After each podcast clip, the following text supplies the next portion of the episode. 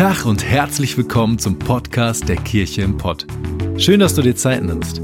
Wir hoffen, dass du die folgende Predigt echt genießen kannst und sie dich persönlich weiterbringt. Wir wünschen dir eine ermutigende und inspirierende Zeit. Viel Spaß.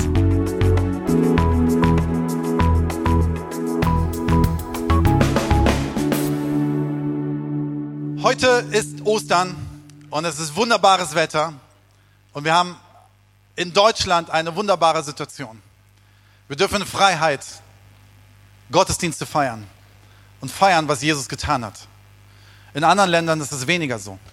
Wir sind heute Morgen weit weg, aber in Ländern schlimme Anschläge passiert, wo Christen sich versammeln.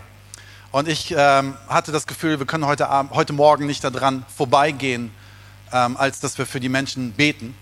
Ähm, weil da, wo grau, grauenhafte Sachen passieren, da müssen wir als Christen zusammenstehen, als Menschen zusammenstehen und füreinander da sein. Und ich lade euch einmal aufzustehen, dass wir einfach dafür beten. Jesus, ich danke dir dafür, dass wir hier in Freiheit sind. Und ich danke dir dafür, dass es in Deutschland so ein Frieden ist. Ein relativer Frieden. Aber ich danke dir dafür, dass du hier bist. Ich danke dir dafür, dass wir äh, Ostern feiern dürfen. Das schönste Fest. Und wir möchten dich jetzt bitten für alle Menschen, die heute Morgen Leid erfahren haben. Wir möchten dich bitten für alle Angehörigen. Und wir möchten dich bitten, dass du mit deinem Frieden da bist. Wir möchten dich bitten, dass du den Menschen das gibst, was sie vielleicht gar nicht mehr erwarten. Ich möchte bitten, dass du vielleicht gerade Wunder tust, wo Menschen im Krankenhaus sind und um ihr Leben kämpfen. Und wir möchten dich bitten, dass du Regierungen und Verantwortlichen deinen Segen und deine Weisheit gibst und dass du sie segnest. Und ich möchte dich bitten, dass solche Sachen nicht mehr passieren. Und ich möchte dich bitten, dass du Frieden schenkst in dieser Welt. In Jesu Namen. Amen. Ja, wir haben, wir feiern Jesus. Ich finde das so cool, dass wir den hier vorne stehen haben. Also nicht Jesus, sondern die Schrift. Dass wir das im Zentrum haben, weil Jesus ist im Zentrum unserer Kirche. Er ist hier. Und wisst ihr, was so interessant ist? Wir könnten eine Veranstaltung sein, wir könnten eine historische Veranstaltung sein, wir könnten eine wissenschaftliche Veranstaltung sein, die wir über eine geschichtliche Person namens Jesus Christus von Nazareth reden, die übrigens sämtliche Historiker haben bewiesen, dass es ihn gibt, ob sie an ihn glauben oder nicht. Es hat ihn gegeben. Wisst ihr, wir können eine Veranstaltung sein, wo wir darüber reden, es hat diesen Jesus mal gegeben. Aber wisst ihr, was so stark ist? Dass ich als Pastor einer Kirche am Sonntagmorgen sagen darf, es hat ihn nicht gegeben, sondern es gibt ihn immer noch. Es ist real. Er ist real. Er ist, er, er ist auferstanden. Er lebt. Es ist keine historische Figur, die mal gewesen ist mit tollen Gedanken, sondern es ist eine historische Figur, die immer noch historisch ist, die immer noch Geschichte schreibt, weil er da ist. Und ich finde das extrem stark. Und ich glaube, dass dieses Bewusstsein dafür an Ostern, ähm, klar, wir reden immer an Weihnachten und an Ostern drüber, ja, wir feiern alles Mögliche und das Zentrum geht verloren. Aber ich glaube, dieses Zentrum, was am Ostern passiert ist, das hervorzuholen, das ist gar nicht so einfach. Weil wir an einen Jesus glauben, den wir gerade nicht sehen, aber der trotzdem da ist. Und es ist mega spannend, darüber zu reden. Auch darüber zu reden, was Menschen damals gemacht haben. Und letztens einen Satz gehört, den fand ich ganz cool. Wenn einer Eier an Ostern hat, dann ist es Jesus. Denn er ist in den Tod gegangen. Ich hoffe, ihr kommt damit klar mit so einem Satz. Aber ich fand den extrem stark. Denn Jesus hat etwas riskiert und hat etwas getan, was wir alle nicht tun können. Ich weiß nicht, ob du das kennst, dass du manchmal das Gefühl hast, bin ich zum richtigen Zeitpunkt am richtigen Ort. Ich habe so ab und zu mal Träume und alle Leute, die so psychologisch unterwegs sind und tiefenpsychologisch, ihr werdet gleich wahrscheinlich so ein, so ein Bild von mir bekommen und so ein Profil anlegen, was alles nicht in meinem Leben funktioniert. Aber ich habe manchmal so Träume, wo ich träume, dass ich irgendwo predige und merke auf einmal, ich bin in der falschen Kirche. Was noch schlimmer ist, auf einmal merke ich, ich habe überhaupt keine Predigt. Ich habe kein iPad und ich habe auch keine Idee. Und sitze dann da vorne und im letzten Traum war dann Dennis Strehl, der gerade hier zur Seitentür reinkommt. Schön, dass du auch heute kommst.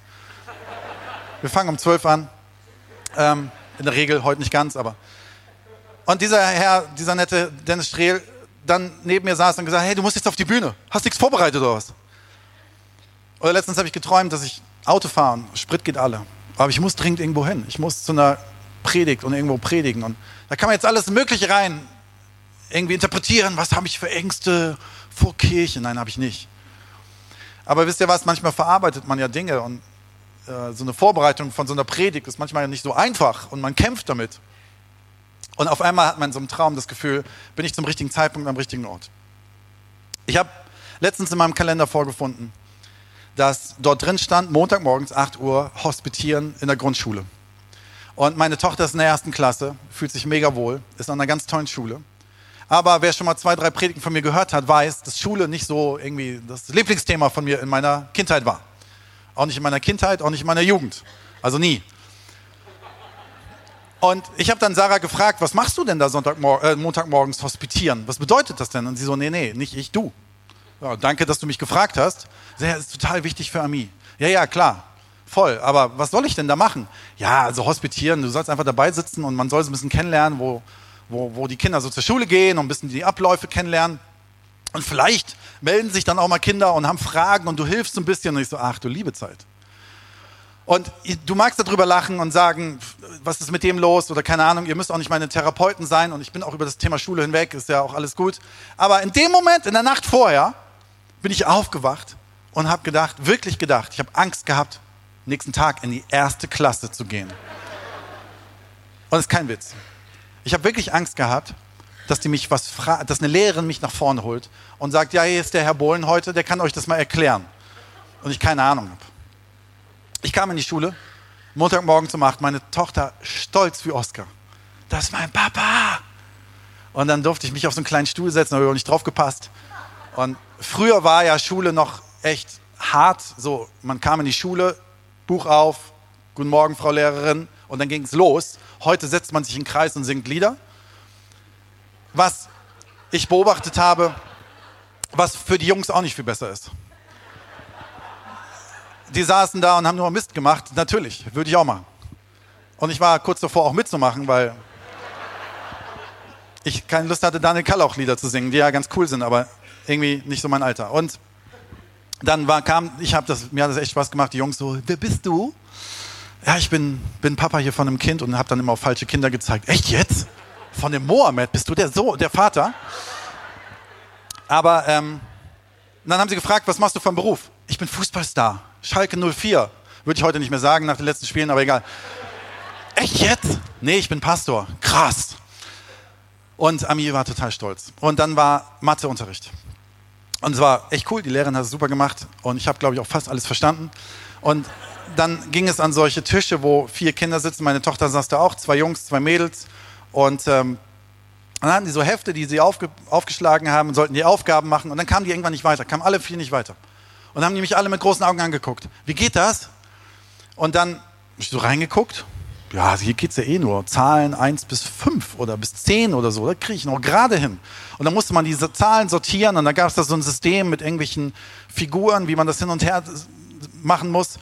Und dann wechselte das so und dann gab es da irgendwie ein System dahinter. Und dann habe ich das angeguckt und das ist ganz einfach, habe es ihnen erklärt, alle haben es ausgefüllt und was richtig cool war, mein Tisch war der erste, der fertig war. Und ich so, läuft doch mit der Schule. Bis die Lehrerin kam und dem ersten Kind über die Schultern schaute und sagte, du hast es komplett falsch gemacht. Und vier Augen guckten mich groß an. Und ich so, ach du liebe Zeit. Ich krieg noch nicht mal die erste Klasse Mathe gebacken. Das ist so unfassbar. Da bist du schon wieder am falschen Ort und hast du wieder nicht richtig gemacht.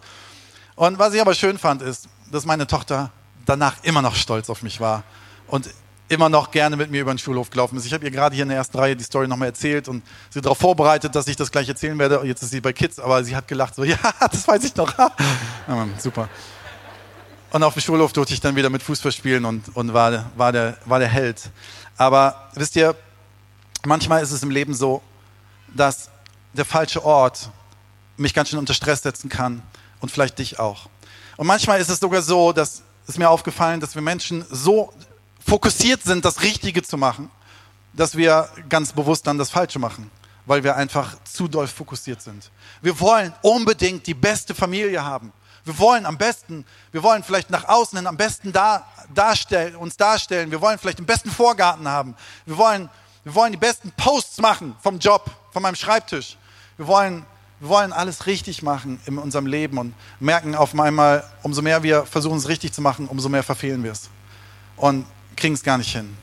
Und das kann manchmal eine Spannung sein, die hart ist. Und wie ich vorhin ein, zum Eingang gesagt habe, uns geht es in Deutschland relativ gut. Aber wisst ihr was, wie ist es mit Menschen, die versuchen, das Richtige zu machen, aber gar nicht so viele Ressourcen haben, wie wir es haben? Gar nicht so viel nehmen können, vielleicht gar nicht so ein gutes Umfeld haben und trotzdem versuchen, das Richtige richtig zu machen. Und wisst ihr was? Das kann in einen Burnout führen und das kann in eine Situation führen, wo ich mich einfach nur schlecht fühle. Und dann gibt es die Situation im Leben, wo vielleicht Dinge falsch laufen und ich habe es nicht mehr im Griff und merke, ich bin am falschen Ort, zur falschen Uhrzeit und bin vielleicht gar nicht richtig. Wir haben in unserer Story mit Jesus eine Situation, die, glaube ich, markanter nicht sein kann, als dieses Beispiel, am falschen Ort zu sein und das nicht das Richtige zu machen. Wir haben hier Jesus, den wir in der Bibel bezeugt sehen und wo geschrieben steht, er ist der Sohn Gottes. Das heißt, die Bibel spricht davon, dass Jesus von Gott auf die Erde bewusst gesandt wurde, um uns zu erzählen, wie gut Gott ist, weil die Menschen es nicht geglaubt haben. Und zu erzählen, wie, wie, was Jesus denkt, was Gott denkt über uns. Und er ist nicht nur rumgelaufen und hat gepredigt, sondern er hat unfassbar liebevolle Dinge getan. Er hat Menschen geheilt. Er hat Menschen fast beseelsorgt. Er hat mit Menschen gesprochen. Er hat Menschen geliebt. Er hat Menschen Füße gewaschen. Er ist rumgelaufen und hat gezeigt, was es bedeutet, Liebe zu sein. Und nicht nur das, er hat auch den Menschen auf die Füße getreten. Er hat sie nicht nur gewaschen, sondern auch auf die Füße getreten. Wer letzte Woche bei meiner Frau hier da war, als sie gepredigt hat, hat es gehört. Jesus war, hat sich auch nicht gescheut, den Finger in die Wunde zu legen und zu sagen, hey, hier, hier äh, läuft auch irgendwas falsch. Ne? Und wenn ich mir überlege, dass dieser Jesus nur den Willen Gottes tun wollte, er wollte das Richtige tun, und kommt eine, eine Situation, die wir heute Karfreitag nennen. Eine Situation, wo Menschen, hunderte von Menschen um ihn rumstehen und bespucken, ihm so einen albernen roten Mantel umhängen, ihm eine Krone aus Dorn basteln und nicht nur auf den Kopf setzen, sondern auf den Kopf platt drücken, damit es blutet. Eine Situation, wo jemand kommt und nur erzählen will, dass der Schöpfer des Universums uns alle liebt und dann das Gefühl, bin ich am falschen Ort zur richtigen Zeit und habe ich überhaupt das Richtige gemacht? Und dann geht es weiter und dann legten sie ihm einen Balken auf die Schultern und trieben ihm den Berg rauf und folterten ihn, bis er nicht mehr atmen konnte und verreckt ist und gestorben ist. Was müssen seine Freunde gedacht haben? Seine Jünger, seine Eltern, seine, seine irdischen Eltern. Was müssen die Menschen gedacht haben, die die ganze Zeit mit ihm mitgelaufen sind und gesagt haben, das ist unser neuer Held, der wird eine neue Regierung machen, der wird die ganze Welt verändern, das ist der Messias, der wird retten. Und auf einmal müssen sie nebenher laufen und zuschauen, wie der sich selber noch nicht mehr rettet. Ist das Risiko nicht zu hoch, was er da gerade macht? Mögen Sie gedacht haben. Hat er noch einen Plan? Ist er wirklich Gottes Sohn? Nein, eine schreckliche Story. Und wer weiß, was Jesus selber gedacht hat. Wisst ihr, wir reden davon, dass Jesus Mensch und Gott zugleich war und er trug beides in sich und er hatte Schmerzen und er spürte Einsamkeit und wir lesen das in diesem Moment, wo er im Garten Gethsemane war, wo er zu Gott geweint und geschrien hat und gesagt hat, ich weiß nicht, ob ich diesen Weg gehen kann. Und vielleicht hat er sich selber so gefühlt und gedacht, Gott, ich will dir wirklich vertrauen, aber geht dieser Plan noch auf? Mach ich es jetzt noch richtig? Ist das Risiko, was du mit mir gerade gehst, nicht etwas zu hoch? Und wisst ihr, was das Schöne ist? Heute gucken wir zurück wie auf so einen Hollywood-Film, den wir schon mal geguckt haben. Wir kennen das Ende. Wir kennen den Ausgang. Wir wissen, dass er nicht mit einem Kreuz auf den Schultern und einer Dornkrone und bespuckt diesen Weg gegangen ist und gestorben ist und die Geschichte war dann zu Ende. Wir kennen den Plan rückwärts, denn wir kennen die Story. Aber ich möchte dir gerne nochmal sagen, in dieser Story dürfen wir sehen, es ging um einen Plan, den Gott hat, denn es ging um dich und um mich. Es ging um Liebe, es ging um Freiheit und es ging um Ewigkeit. Wisst ihr, und mit diesem Plan können wir im Nachhinein sehen, Jesus war am richtigen Ort, zur richtigen Zeit und hat absolut das Richtige getan. Denn niemand von uns hätte das tun können, was er getan hat für uns selber. Er musste, und das finde ich einen interessanten Gedanken, er musste in den Tod. Wisst ihr, der Tod, wir reden, wir denken über den Tod natürlich nach, indem wir sagen, okay, irgendwann werden wir sterben, unser Körper wird sterben und wir Christen glauben daran, dass unsere Seele weiter bestehen wird und das glaube ich fest, nicht nur fest, sondern ich weiß es. Wir werden, unser Körper wird sterben und der Tod ist manchmal sowas Endgültiges und, und sowas Dramatisches kann es sein. Aber wisst ihr was? Wenn der Tod eine Bedrohung für den Menschen ist und der Tod damals den Menschen getrennt hat von Gott und der Tod manchmal auch beschrieben wurde mit dem Gesetz, was uns anklagt und sagt, du kannst aus eigener Kraft gar nicht leben, du kannst aus eigener Kraft gar nicht dein Leben erfüllt leben und, und retten, also musste hier einer herkommen, der dem Tod mal den Marsch bläst und mal sagt, Moment, so geht's nicht. Warum musste Jesus sterben? Der Tod, wenn ich den Tod mal als Person sehen würde, hätte gar nichts anderes akzeptiert. Jesus musste auf seine Augenhöhe zu ihm herab, ihm in die Augen schauen und hat ihm einen richtig in die Fresse gehauen. Und hat nicht nur das gemacht, sondern hat ihn besiegt. Jesus musste dort runter, er musste in den Tod, er musste ihm in die Augen schauen und musste sagen, stopp, es reicht. Du hast kein Recht mehr, den Menschen zu sagen, dass sie sich ständig nicht richtig fühlen. Sie sind geliebt, sie sind richtig, sie sind meine Kinder und sie sind berufen. Hör auf, hör auf, so eine Anklage zu machen. Und er hat dir nicht nur einen aufs Maul gegeben, sondern er hat ihn ein für alle Mal in die Schranken gewesen. Dass der Tod kein Anrecht mehr hat, dein Leben, deine Seele zu foltern. 1. Korinther 15, 1. Korinther 15, Vers 55. Tod, wo ist dein Sieg? Wo ist dein tödlicher Stachel? Gott aber sei Dank. Durch Christus, unseren Herrn, schenkt er uns den Sieg. Was ein, was ein Bibelvers. Im Prinzip macht dieser Bibelvers sich schon fast lustig über den Tod. Paulus schreibt es viel später an die, an die Korinther und schreibt, der Tod, der hat so einen Stachel. Du möchtest uns die ganze Zeit nerven und möchtest die ganze Zeit sagen, hey, du bist nicht, bist nicht so richtig, wie du dachtest, du bist nicht so richtig, wie Gott das gesagt hat. Er streut Zweifel in unserem Herzen. Und er sagt ganz klar, lieber Tod. Wo, wo? Zeig, komm, lass jucken. Zeig. Wenn du den Namen Jesus hörst, dann fängst du an zu weinen und haust ab. Wo ist dein Stachel? Wo ist dein Sieg? Wisst ihr, vor ein paar Tagen ist ein Feuer ausgebrochen in Notre Dame. Ein Feuer, was eine wunderschöne Kirche zerstört hat, Geschichte zerstört hat. Und Simon, vielleicht können wir das, das Bild mal kurz sehen, was durch die Medien gegangen ist. Wisst ihr, es ist dramatisch, und es blutet einem das Herz, wenn man darüber nachdenkt, dass so eine historische Stätte, die wunderschön ist und Dinge aufbewahrt, kaputt geht und jeder denkt so, hey, das darf nicht wahr sein. Aber wisst ihr was, dieses Bild steht für etwas, was in uns drin passiert und was weit darüber hinausgeht, als das, was wir sehen und was irgendwie geschichtlich darum liegt. Wisst ihr was, dieses Bild zeigt? Mag um uns herum Dinge zusammenbrechen, mag es Höhen oder Tiefe geben, das Kreuz wird immer stehen.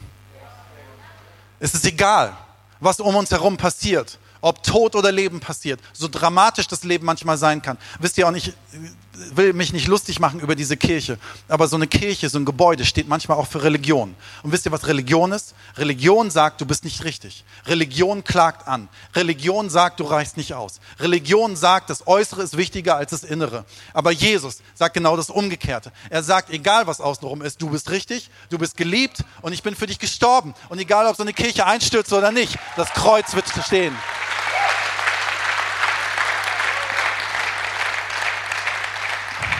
Wisst ihr, das Leben kann vieles bringen, Glück und schwere Zeiten.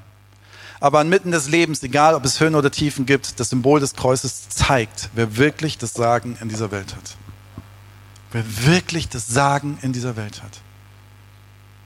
Er hat das Sagen.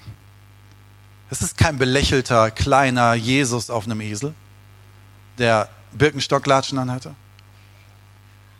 Das ist ein König, ein Sieger.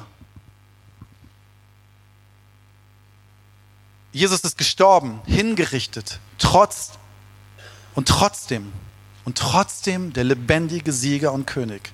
Das muss ihm einmal nachmachen und keiner wird es können. Keiner wird ihm das nachmachen können, denn es gibt nur einen Retter und einen Sieger, der für uns alle es richtig gemacht hat. Und das ist unser Jesus. Niemand anders. Wisst ihr, die Menschen damals hatten Hoffnung. Bevor Karfreitag kam, hatten sie Hoffnung. Sie hatten Hoffnung in diesen Menschen, der so gut reden konnte, der wahrscheinlich witzig, 100% witzig war, der feiern konnte, der konnte es richtig krachen lassen der gesellig war, aber der vor allen Dingen davon erzählt hat in einer Riesenweisheit, wer Gott ist, wer sein Vater ist. Und der auch noch bereit war, nicht der König zu sein, der mit einem dicken Schlitten irgendwo durchfährt, sondern der zu Menschen ging, um ihnen zu dienen und zu helfen. Es war Hoffnung. Es war Hoffnung im Raum. Es war Hoffnung in der ganzen Gesellschaft, kam auf bei allen Menschen, die von ihm mitbekommen haben und an ihn geglaubt haben. Wisst ihr, und diese Hoffnung wurde zerschmettert. Wisst ihr, aber diese Hoffnung ist eine Hoffnung, die wir manchmal in unserem Leben haben, die eher wie so eine Hoffnung ist, naja, hoffentlich ist nächste Woche nicht Regen angesagt, obwohl ich in Urlaub fahren möchte. Hoffentlich ist das Wetter besser. Hoffentlich wird mein Leben besser, als ich dachte. Das ist so ein hoffentlich, ich weiß es nicht 100 Prozent, ich hoffe und vermute und wünsche es mir. Und ich glaube, in diesem Art von Modus haben die Menschen damals gelebt. Ich wünsche mir, ich hoffe und bitte lass es so sein, wie du es gesagt hast, aber wissen tun wir es nicht. Und sie waren mittendrin auf einmal in einer Situation, wo das abgeschnitten war. Der Tod ist so endgültig. Wisst ihr, Menschen, die erleben, dass ihre Angehörigen oder Freunde sterben, wissen, was es bedeutet, dass auf einmal das zerschnitten ist wie so ein Tuch. Du kannst auf einmal nicht mehr reden. Du kannst auf einmal dich nicht mehr austauschen. Das ist so bitter und es ist so hart. Und diese Menschen damals hatten diesen Jesus als ihren besten Freund und Rabbi, dem sie gefolgt sind. Auf einmal war das Tuch zerschnitten. Auf einmal war da so ein Schnitt. Auf einmal war das alles nichts mehr wert. Und inmitten dieser Situation haben wir Markus 16, 1 bis 2. Als der Sabbat am Samstag vorüber war, kauften Maria aus Magdala und Maria, die Mutter des Jakobus, zusammen mit Salome wohlriechende Öle und den Leichnam Jesu zu salben. Sehr früh am nächsten Morgen machten sie sich auf den Weg zum Grab. Es war der erste Tag der neuen Woche und die Sonne ging gerade auf, als sie dort ankamen. Maria, Salome, all ihr Frauen, was macht ihr da? Der ist tot. Es ist keine Hoffnung mehr. Das hat gezeigt, dass er doch nur ein normaler Mensch war. An was habt ihr geglaubt? Warum latscht ihr da noch hin? Ja, und wo sind überhaupt die Männer? Bisher ist es beeindruckend aus meiner Sicht, dass solche Frauen gewusst haben, dass Jesus mehr ist als das und sich nicht haben beirren lassen von diesem Tod. Und sie trotzdem seine Nähe gesucht haben. Und ich möchte dir gerne sagen, wenn du heute hier bist und das Gefühl hast, dein Gott ist tot, oder du hast überhaupt keinen Gott und du sagst grundsätzlich, das gibt es gar nicht. Ich möchte dir gerne sagen, diese Frauen haben sich trotzdem auf die Suche nach seiner Nähe gemacht. Und wenn du meinst, Gott ist tot, ja, dann ist es schwierig, seine Nähe zu suchen, aber du kannst dich auf den Weg machen. Und ich möchte dir versprechen, seine Nähe zu suchen, wird Leben in dir erzeugen. Unterwegs hatten sie zueinander gesagt, wer wird uns den Stein vom Eingang des Grabes wegwälzen, weil die ganzen Männer sind ja nicht mehr da.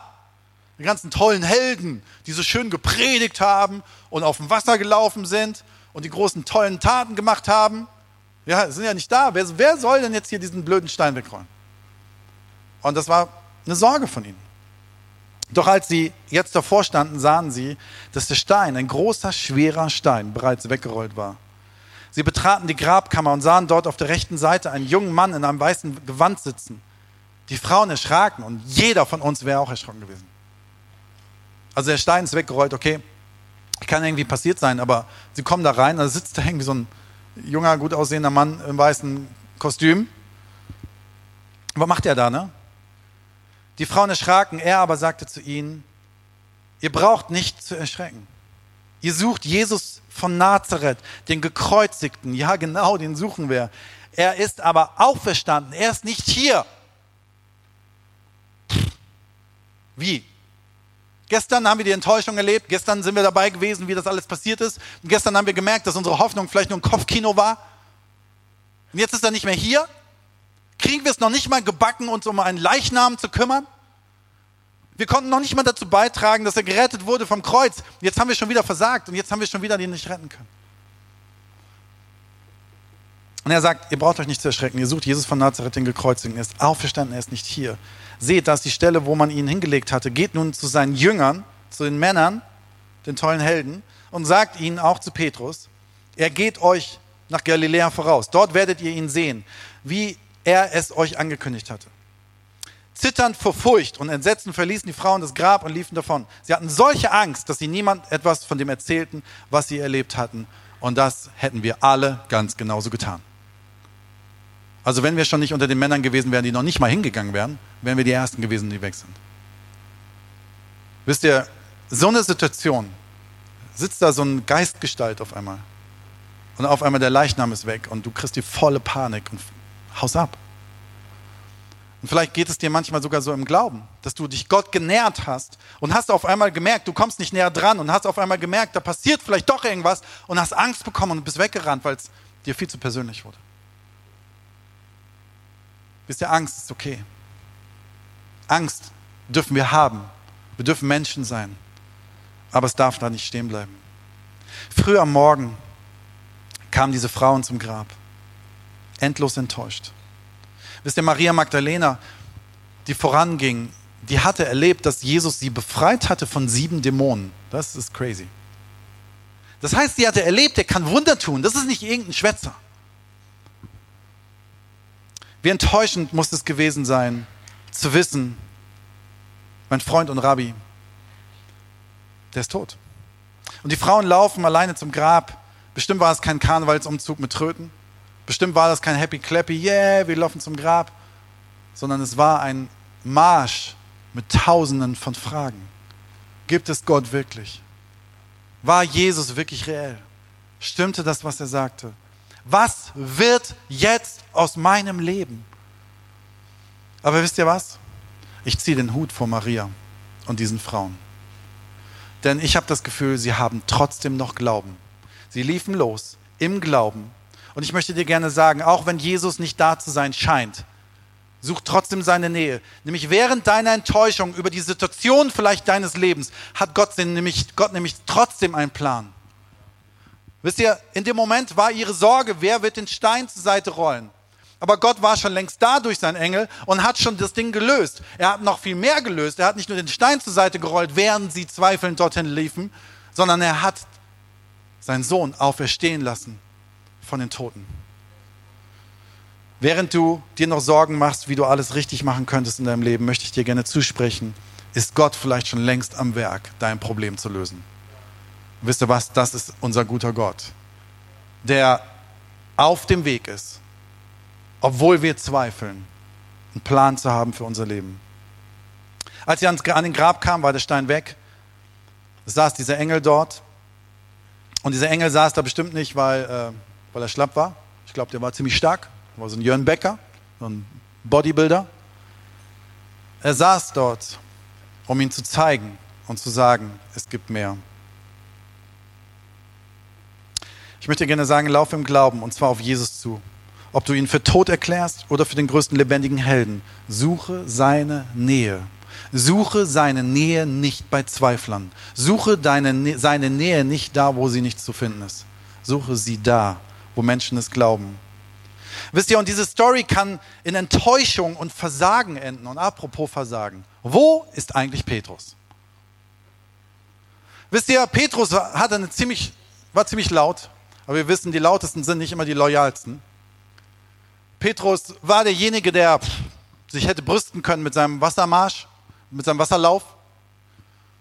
Ist auf dem Wasser gelaufen und hat da seine Kämpfe gehabt, aber können wir vorstellen, dass er so manchmal auf so eine Party gekommen ist und habt ihr von mir schon gehört? Insta-Story letztens, war schon krass, ne? Und dieser Petrus, dem Jesus sagte, hey, auf deinem, auf dir, du wirst der Fels sein und auf dir werde ich die Kirche bauen für die nächsten Jahrtausende. Ich meine, das wusste er damals wahrscheinlich noch nicht und hat es nicht geahnt, aber Petrus war, war jemand in dem Bereich Jesu. Und dann kam es, als er Angst bekam, und wie menschlich ist es, hat er ihn verraten. Als es nämlich eng wurde und Jesus schon gefangen genommen war und Jesus schon verfolgt wurde, fragten sie Petrus, aber kennst du den nicht? Nö, ich kenne ihn nicht. Nee, ich gehöre gar nicht zu dem. Und Petrus saß wahrscheinlich in dem Moment, wo die Frauen auf dem Weg waren, dieses Wunder zu erleben, irgendwo in der Ecke und war am Heulen. Er hat im Schatten des Kreuzes seinen Glauben verloren. Und vielleicht den Glauben sogar an, an sich selber und nicht nur an Gott. Aber wisst ihr, was hier so stark ist in dieser Bibelstelle? Was hier so unfassbar stark ist? Dass den Moment, wo du dich so als Versager fühlen kannst, wir in Vers 7 folgendes lesen, dass der Engel folgendes sagt: Geht hin und sagt es allen Jüngern. Und es steht weiter: Und Petrus. Ja, warum nimmt er diesen Namen Petrus denn extra raus? Weißt du warum? Weil er ganz deutlich sagen möchte, ich möchte, dass ihr es allen erzählt. Und Petrus ist der Letzte, der es glauben wird. Und Petrus ist der Letzte, der glauben wird, wenn Jesus lebt, dass er mir vergibt und mich noch liebt.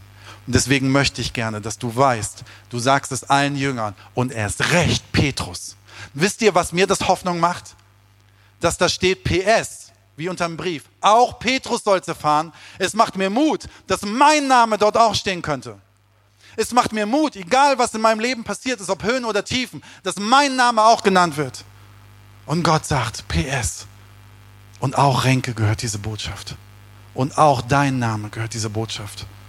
Egal wie dein Leben war, ob Höhen oder Tiefen. Das gibt mir Hoffnung. Und irgendjemand ist heute hier, der gesagt bekommen muss, Siehe dein Leben nicht durch die Augen deines Versagens, sondern durch die Augen der Gnade, dass Jesus dich liebt. Und so viele Menschen sehen ihr Leben durch die Augen, durch die Augen ihres Versagens. So, und dann haben wir in unserer Geschichte Angst. Es ist Angst. Wisst ihr, die, die, die Frauen hören das und sie rennen weg und wissen überhaupt nicht, was los ist. Und jeder von uns hätte vielleicht eine ähnliche Situation haben können. Wisst ihr, und vielleicht ist die Angst auch da, dass sie sagen, wo ist denn Jesus? Aber ich möchte dir gerne sagen, wisst ihr, wir haben von darüber geredet, dass Jesus den Tod besiegt hat. Und wer auf dem Schlachtfeld etwas besiegt hat für seine Familie und für sein Volk, der wird nicht auf dem Schlachtfeld bleiben, sondern der wird zurückgehen zu denen, für die er gesiegt hat. Und deswegen ist Jesus nicht mehr da am Grab. Aber deswegen haben sie Angst und wissen gar nicht wohin und rennen weg aber Jesus ist schon längst auf der Suche nach ihnen. Und Jesus ist schon längst auf dem Weg nach Galiläa. Er ist schon längst auf dem Weg zu ihnen, um nicht nur sie zu suchen, sondern dich und mich. Jesus ist auf der Suche, denn er hat für uns gesiegt. Deine Angst ist vielleicht der Ort, an dem Jesus dich abholt. Die Angst ist vielleicht der Ort, wo Jesus genau hinkommt und sagt, dreh dich um. Ich möchte dir gerne zeigen, dass in dem, was ich getan habe an Ostern und an Karfreitag und Ostern und dazwischen drin, ist etwas, was mehr ist als eine Theologie und eine Kopfhoffnung, die etwas vermutet. Ich möchte dir gerne zeigen, dass ich, Jesus Christus, die lebendige Hoffnung bin. Ich bin die lebendige Hoffnung. Wisst ihr, das Ende wäre so frustrierend, wenn wir an Markus 16, 1 bis 8 enden würden. Und das Interessante ist, das Markus-Evangelium ursprünglich endete sogar an dieser Stelle. Es endete, es ging nicht weiter. Und Schriften sind mit der Zeit entstanden und wurden korrigiert oder nicht korrigiert, sondern ergänzt. Zum Glück, um Gottes Segen, haben wir mehr Evangelien. Die haben nämlich mehr berichtet. Und davon möchte ich euch gerne lesen. Denn wir lesen dann weiter später. Wisst ihr, wenn es hier geendet wären, wären wir Frauen ja einfach weggerannt vor Angst und wir hätten nie was davon erfahren. Aber es geht weiter in Markus 16, Vers 9. Nach seiner Auferstehung am frühen Morgen des ersten Wochentages erschien Jesus zuerst Maria aus Magdala, aus der er sieben Dämonen ausgetrieben hatte. Und da Markus das nicht so schön bildlich weiter beschreibt, springe ich zu Johannes 20, Vers 15 und es geht genau weiter. Und er fragt Maria, warum weinst du, liebe Frau? Warum weinst du? Ich meine, was eine Frage, ne? Meine Hoffnung ist gerade gestorben. Mein Gott ist gerade tot. Ich weiß nicht, wie es weitergeht. Und jetzt kann ich noch nicht mal mehr seinen Leichnam pflegen. Ich weiß gar nichts mehr. Ich weiß nicht mehr, wo oben und unten ist. Ich weiß nicht mehr, wie es weitergeht. Und vielleicht gilt es genau dir. Du weißt gar nicht mehr, wie es weitergeht mit deiner Firma, mit deiner Ehe, mit deinen Finanzen. Warum weinst du, liebe Frau? fragt er sie. Wen suchst du? Maria dachte, es sei der Gärtner. Und in jedem guten Film ist es immer der Gärtner. Und sagte zu ihm, Herr, wenn du ihn weggebracht hast, sag mir bitte, wo du ihn hingelegt hast. Bitte, bitte, bitte lass mich wenigstens sehen, wo der Leichnam ist. Was interessant ist, sie glaubt hier gar nicht dran. Sie hat gehört, dass er auferstanden ist, aber sie glaubt es gar nicht. Sie glaubt es nicht. Aber ihr reicht es, ihren toten Gott zu pflegen. So viele Menschen pflegen ihren toten Gott. Aber wisst ihr was? Gott ist so viel mehr. Und jetzt kommt das Schönste. Einer der Sätze in der Bibel, über die man eine ganze Predigt reinmachen könnte. Vers 16. Maria, sagte Jesus. Da wandte sie sich um und rief, Rabboni. In dem Moment, wo Jesus sie beim Namen nannte, erkannte sie meine Hoffnung, die gestorben war. Mein Kopfkino, was eine Vermutung war, ist heute reell vor mir. Er ist nicht nur gestorben, er ist tatsächlich auferstanden. Er steht vor mir als lebendige Hoffnung. Und heute Morgen möchte ich dir gerne sagen, Glauben kann manchmal eine Vermutung sein. Und ich höre alles Mögliche, dass Gott gut ist und dass er mir Hoffnung geben kann und mir Leben bringen möchte. Ich höre all diese Bibelstellen, die sagen, ich Johannes 10, Vers 10, ich möchte leben im Überfluss. Wir hören all diese Sachen. Aber weißt du, was ich zutiefst glaube? All diese Sachen sind gut und nimm sie mit und verarbeite sie und denk drüber nach und sag, dass es nicht nur, musst dir nicht sagen, sondern du kannst es glauben, dass es wahr ist, dass Gott gut ist und Überfluss in deinem Leben möchte. Aber eine Sache entscheidet die ganze Szene radikal. Sie entscheidet radikal einen Unterschied zwischen einer Kopfhoffnung und einer lebendigen Hoffnung, die mein ganzes Leben auf ein komplett anderes Level stellt. Das ist, wenn Jesus dich beim Namen nennt. In dem Moment, wo Jesus Maria beim Namen genannt hat. Ich weiß nicht, ob er ihren Namen so ausgesprochen hat, wie er es früher, vielleicht so Mariechen und hat so einen Kosenamen gehabt oder ihn in diesen Worten schlägt sie die Augen auf und guckt den vermeintlichen Gärtner an und sieht, das ist mein König. Es ist mein Retter. Er ist nicht tot. Er ist für mich da. Er ist wieder da. Er war niemals weg. Er kennt mich. Und ich möchte dir gerne sagen, Jesus kennt dich. Noch bevor du geboren warst. Er kennt deinen Namen, noch bevor du genannt wurdest. Indem er deinen Namen nennt, sagte ich kannte dich nur bevor, nicht nur bevor du geboren warst, ich kenne dich auch in der Zukunft. Und ich werde dich immer kennen und ich werde dich immer lieben und ich werde immer für dich da sein.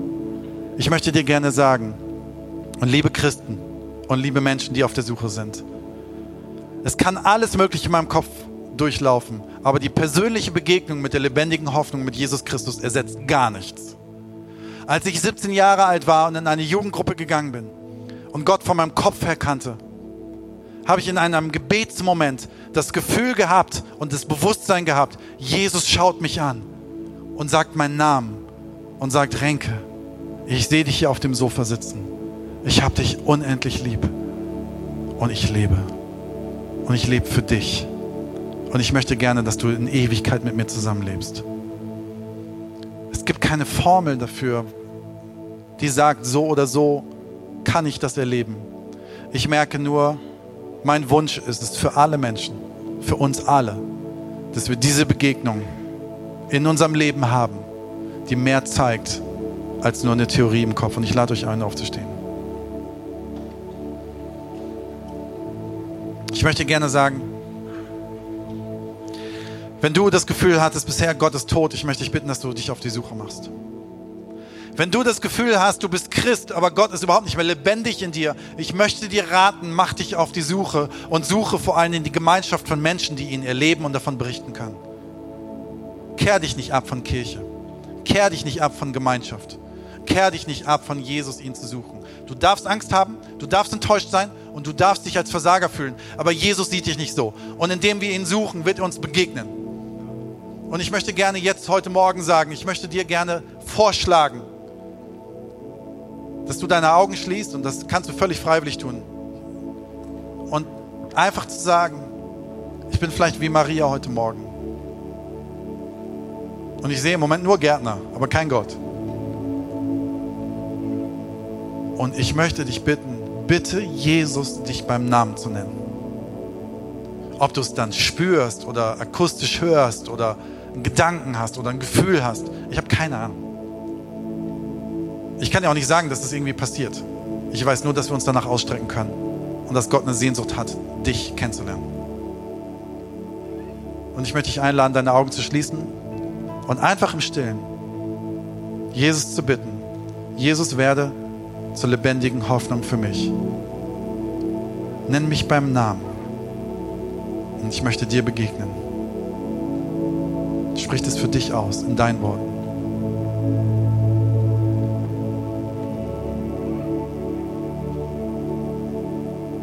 Jesus, ich weiß, dass du hier bist. Ich weiß, dass du in diesem Raum bist. Und ich bitte dich, und es wünschen sich so viele Menschen, eine Begegnung mit dir. Und ich möchte dich einladen und bitten und als Kind mir es wünschen, dass wir, dass ich und viele Menschen heute das erleben. Heute. Du bist auferstanden und du bist unser Retter. Du bist nicht der Gärtner. Begegne uns.